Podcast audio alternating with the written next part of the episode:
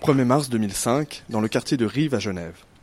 Il est 14h et les employés de la société IRR sont inquiets.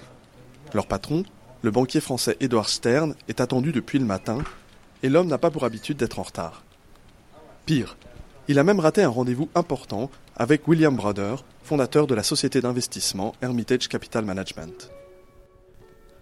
Les employés se concertent, une décision est finalement prise.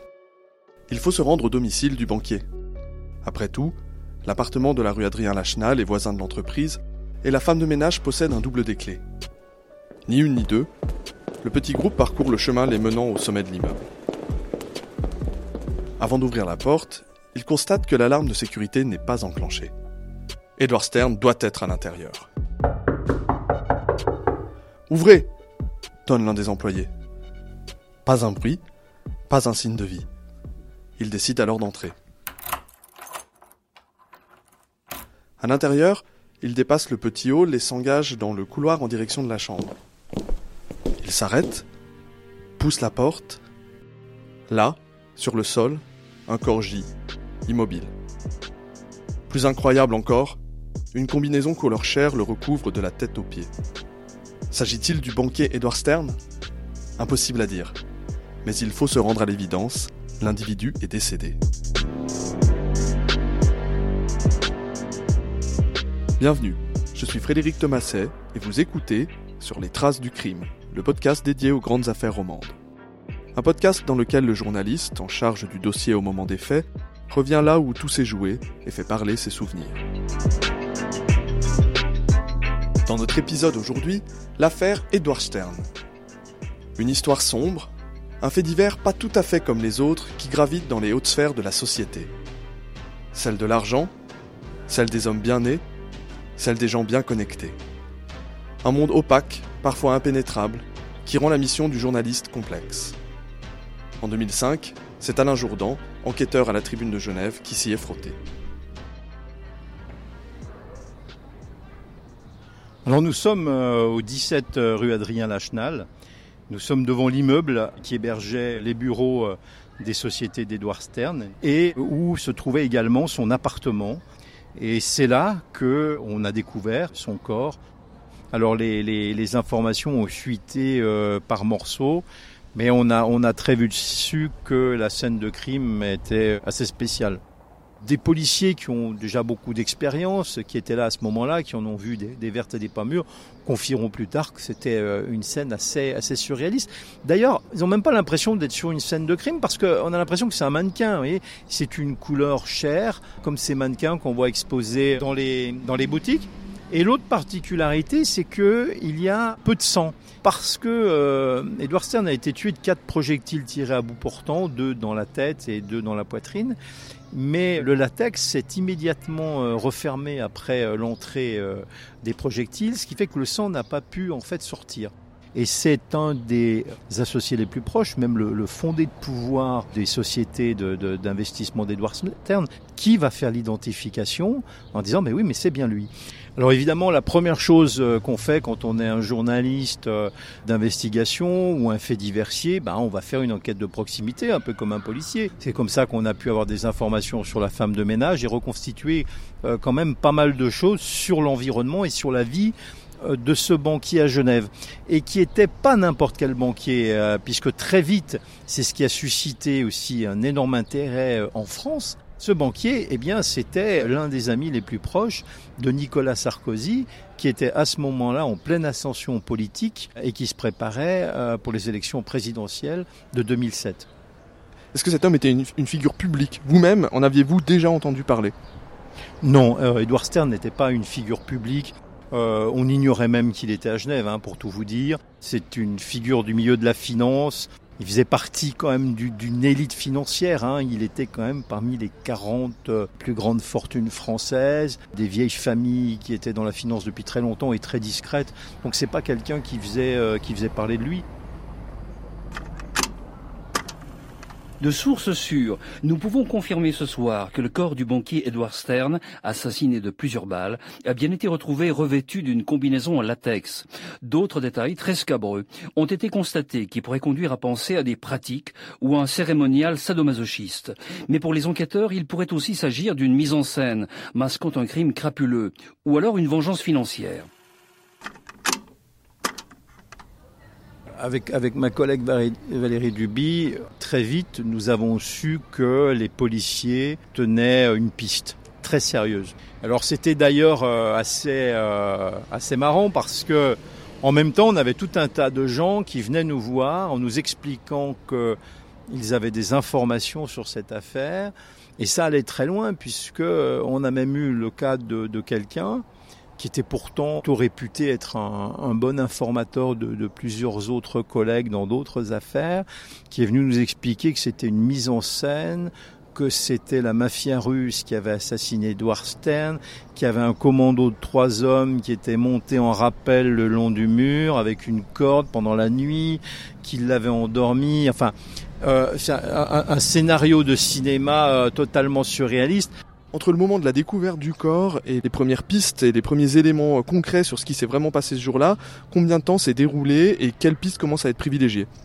Très vite, euh, la police va interpeller, en tout cas convoquer euh, la maîtresse d'Edouard Stern, qui s'appelle Cécile, Cécile B. Elle sera convoquée pour un interrogatoire et très vite confondue, et donc déférée devant le parquet et puis transférée à Chandelon en attendant son, son procès. La police n'a donc pas tardé. Très vite, la caméra de surveillance du parking de l'immeuble de la rue Lachenal met les enquêteurs sur la piste d'un suspect. Ou plutôt d'une suspecte. À 21h15 le jour du meurtre, une femme blonde fait en effet son apparition sur les images de vidéosurveillance. On la voit s'installer dans une mini immatriculée dans le canton de Vaud avant de quitter les lieux. Il s'agit de la maîtresse du banquet, Cécile B. Dans la voiture ce soir-là, elle roule en direction de son domicile de Clarence près de Montreux. En chemin, elle contacte son ami Xavier avec qui elle vit pour lui expliquer qu'elle a retrouvé Edward Stern mort dans son appartement. En réponse, ce dernier s'empresse de lui prendre un billet de train pour Rome. De là, il est prévu qu'elle s'envole pour l'Australie. Avant de prendre son train, elle se rend au bord du lac pour y jeter le contenu de son sac. À l'intérieur, une arme de poing et quelques douilles. Quatre, plus précisément, comme le nombre de coups de feu tirés dans l'appartement du banquier. Elle prend ensuite le chemin de la gare, saute dans le train, avant de se rendre compte qu'elle s'est trompée de quai. Le régional la conduit à Villeneuve, elle descend. Désespérée, elle monte dans un taxi avec le mince espoir de rattraper son train. Il n'en sera rien. Le chauffeur poursuivra finalement la route jusqu'à l'aéroport de Milan. Il est alors 4 heures du matin et Cécile B est au bord de la crise de nerfs. Quelques heures plus tard, elle s'envolera pour l'Australie.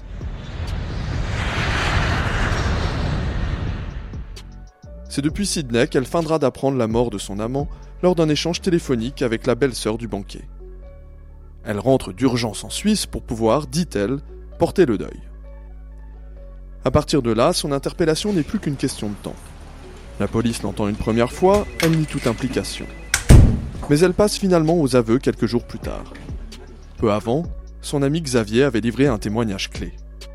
Selon ses dires, Cécile B lui avait confié qu'Edward Stern avait été tué par balle. Le latex s'étant refermé sur les blessures, ce détail appartenait au seul meurtrier. Il aura fallu 15 jours à la justice genevoise pour le mettre sous les verrous. Ne reste plus qu'à régler la question du mobile, et le juge Michel-Alexandre Graber, en charge de l'investigation, a déjà sa petite idée.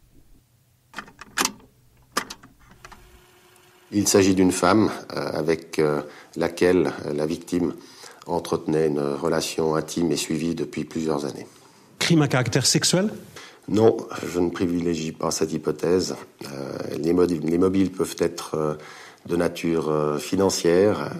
Elle était en procès depuis peu avec la victime pour de tels motifs. Ils peuvent également relever de problèmes de nature personnelle. Dès que le parquet euh, a annoncé qu'une suspect euh, avait été interpellée, Euh, dans les heures qui ont suivi, bon, tous les médias avaient le nom de Cécile B. Je crois me souvenir que Paris Match avait même les photos. Enfin, c'est allé très vite après. Hein. Cécile B résidait dans le canton de Vaud à l'époque. Est-ce que vous-même vous êtes rendu sur place? Et quels sont les premiers éléments qu'on récolte à propos de cette personne? Alors, on s'est rendu euh, effectivement dans le canton de Vaud, sur place, de, dans l'immeuble où elle résidait euh, avec son, son mari à l'époque. Il y avait un mystère justement sur son statut. Elle disait qu'elle n'était pas mariée et nous, on avait découvert des documents où elle apparaissait avec un nom de, de, de, de mariée. Et euh, donc on a poussé nos investigations jusqu'à nous rendre en France, à Nanteuil-le-Haudouin, dans la banlieue parisienne, où elle avait également une maison. Et là, euh, ça a été une partie de l'enquête qui a été euh, assez fameuse pour nous et remplie d'anecdotes parce qu'on est arrivé dans un tout petit village et dans une toute petite rue où elle avait donc une maison et donc on a fait euh, toute la rue en frappant à toutes les portes pour euh, faire donc notre reportage de proximité. Et là on a eu euh, des personnes âgées qui vivaient essentiellement là, qui à chaque fois nous racontaient avoir vu de belles et jeunes femmes arriver le soir, de grosses limousines également amenées de, des hommes. Certaines limousines d'ailleurs nous expliquaient-elles avaient la cocarde tricolore qui était sans doute la voiture de députés ou de sénateurs, et qu'il euh, y avait des fêtes très régulièrement dans cette enfin dans cette maison, et qu'elle soupçonnait qu'il s'y jouait des, des, parties fines. On a dû passer deux ou trois jours là-bas, et puis euh, il se trouve qu'on s'est euh, présenté donc à la mairie de Nanteuil-le-Haudouin parce qu'on voulait euh, essayer d'avoir des informations sur l'état civil de Cécile B. Et ce qu'on ignorait, c'est qu'on se trouvait euh, à Nanteuil-le-Haudouin la veille de la venue du juge Grabert, qui devait venir avec sa greffière pour saisir des documents et faire une perquisition à Nanteuil-le-Haudouin. Et quand on s'est présenté euh, à la mairie, on a dit, ben voilà, on vient, on est euh, des enquêteurs euh, de la tribune de Genève. Et, là, je promets qu'on n'a absolument pas triché, on n'a pas essayé de, de jouer. Euh, mais euh, l'employé de mairie a compris le tribunal de Genève. Et donc, elle nous dit, bah, écoutez, tout est prêt, vous pouvez monter. On ne renonce pas à un tel accueil et donc on s'est retrouvé euh, dans un salon de la mairie avec euh, tous les actes notariés concernant Cécile B, son mari, ses propriétés, etc. Et donc là, on a eu des réponses à beaucoup de questions. Mais finalement, quel déroulé de cette affaire peut-on tirer du profil que, vous, avez réussi à, définir? Alors ça, c'est un, des points euh, extrêmement sensibles et litigieux de l'affaire, en tout cas pour ce qui nous a concerné, puisque évidemment, à partir du moment où on connaît euh, l'identité de la euh, présumée meurtrière à l'époque, on s'attache à vérifier qui elle est, ce qu'elle fait, etc. Donc alors on découvre que c'est une femme très libre, qui a des pratiques sexuelles très libérées, sadomasochistes, etc.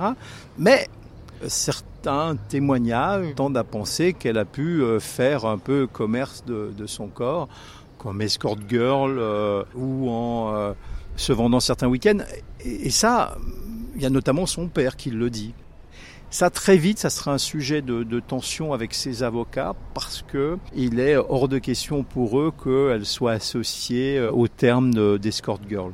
Alors on le comprendra par la suite, c'est aussi lié à sa défense puisque elle va plaider euh, une affaire passionnelle et que si vous mettez en avant, euh, si vous voulez, cette dimension euh, d'escort girl, ça peut changer la nature de l'affaire.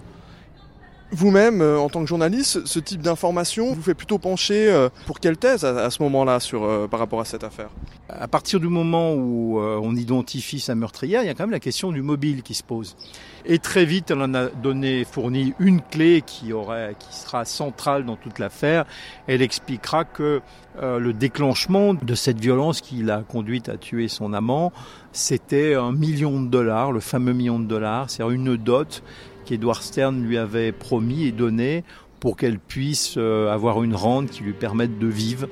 Et après avoir versé cette somme, euh, il l'avait finalement fait séquestrer, suscitant l'ire de sa maîtresse. Que s'est-il vraiment passé ce 28 février 2005 dans l'appartement de la rue Lachenal? Cécile B, seule protagoniste encore en vie de la scène, raconte ainsi son histoire. Il est 19h30 quand elle arrive au domicile du banquier.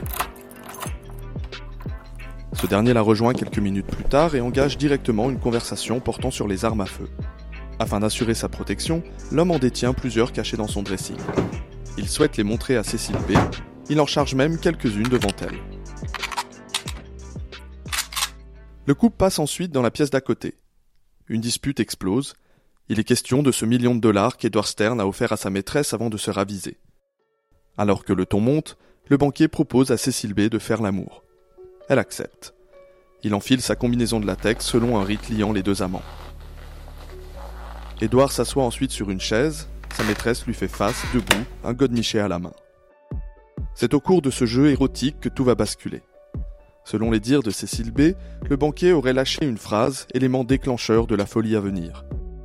Un million, c'est cher payé pour une pute. Face au mépris affiché, Cécile B explose. Sans rien dire, elle se dirige alors vers le dressing. Elle se saisit d'une arme chargée, puis revient dans la pièce où se trouve le banquier. Elle le contourne pour qu'il ne puisse la voir, se plante à nouveau devant lui, pointe l'arme en direction de la tête et tire. Edward Stern se lève brusquement, tourne sur lui-même avant de s'effondrer. Cécile B tire deux balles supplémentaires dans son corps, puis une nouvelle dans la tête. La femme expliquera cette souvenue de partie de chasse en Afrique et de la nécessité d'abréger les souffrances des bêtes blessées.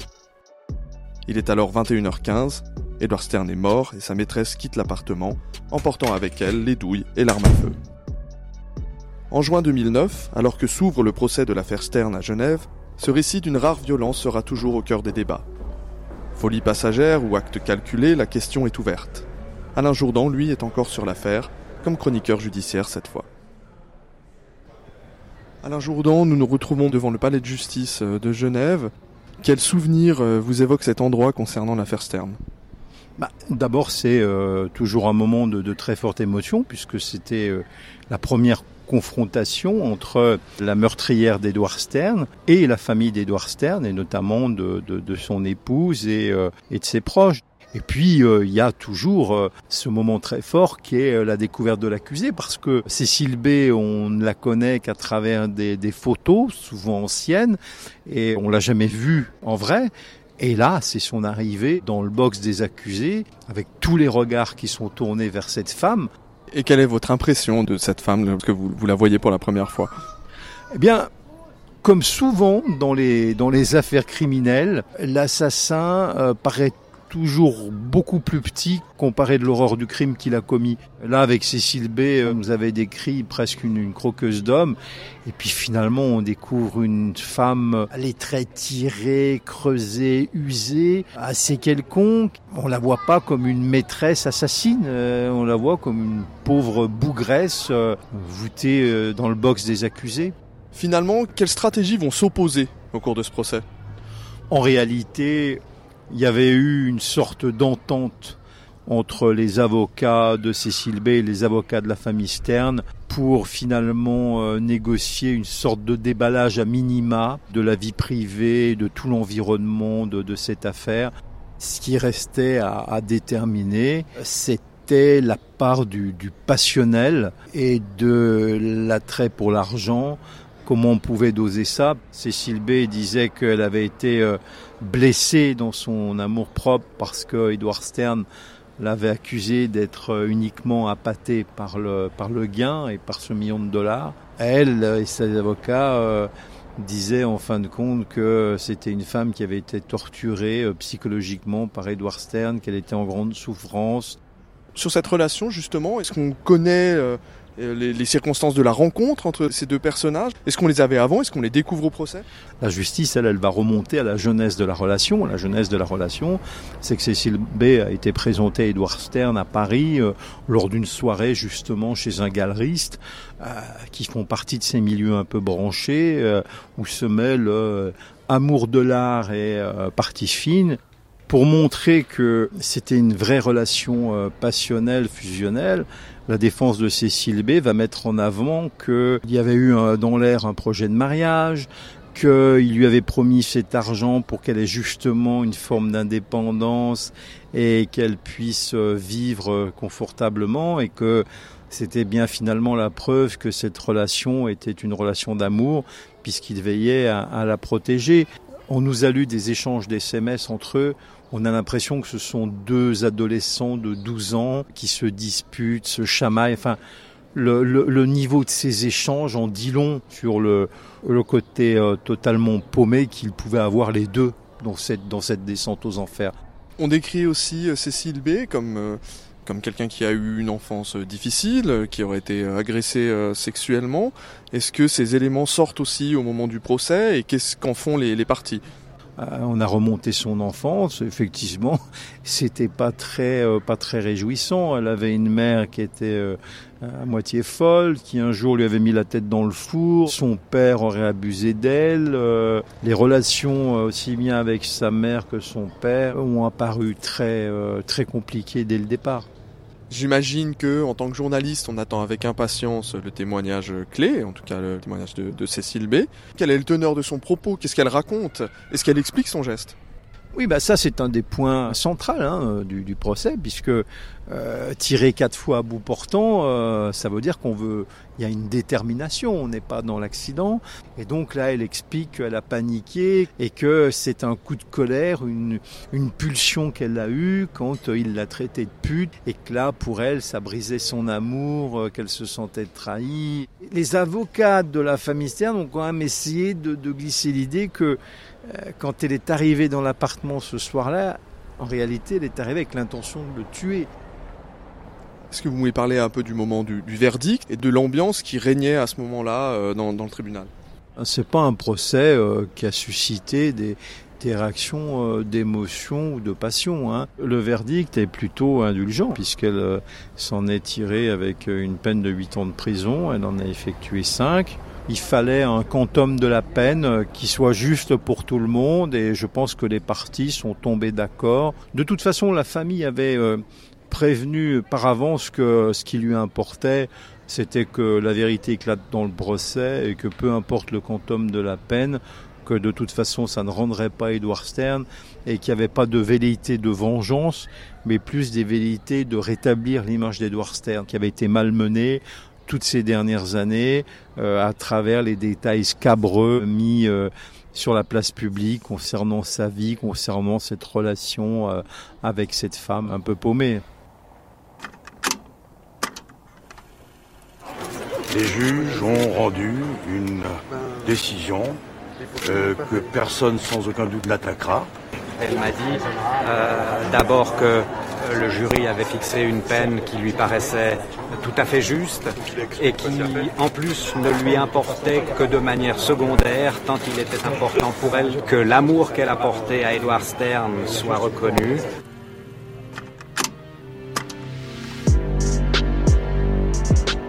À la sortie du procès, les prises de position des avocats des deux parties viennent mettre un point final à l'affaire Stern. Le verdict ne sera pas contesté, Cécile B purgera sa peine et la famille du banquier pourra pleurer sa perte désormais loin des projecteurs. Après deux livres sur le sujet, Alain Jourdan a lui aussi tourné la page de ce drame qui aura marqué les années 2000 à Genève. Vous avez écouté sur les traces du crime une émission de la Tribune de Genève et de 24 heures. Retrouvez d'autres épisodes sur nos sites ainsi que sur les principales plateformes dédiées au podcast.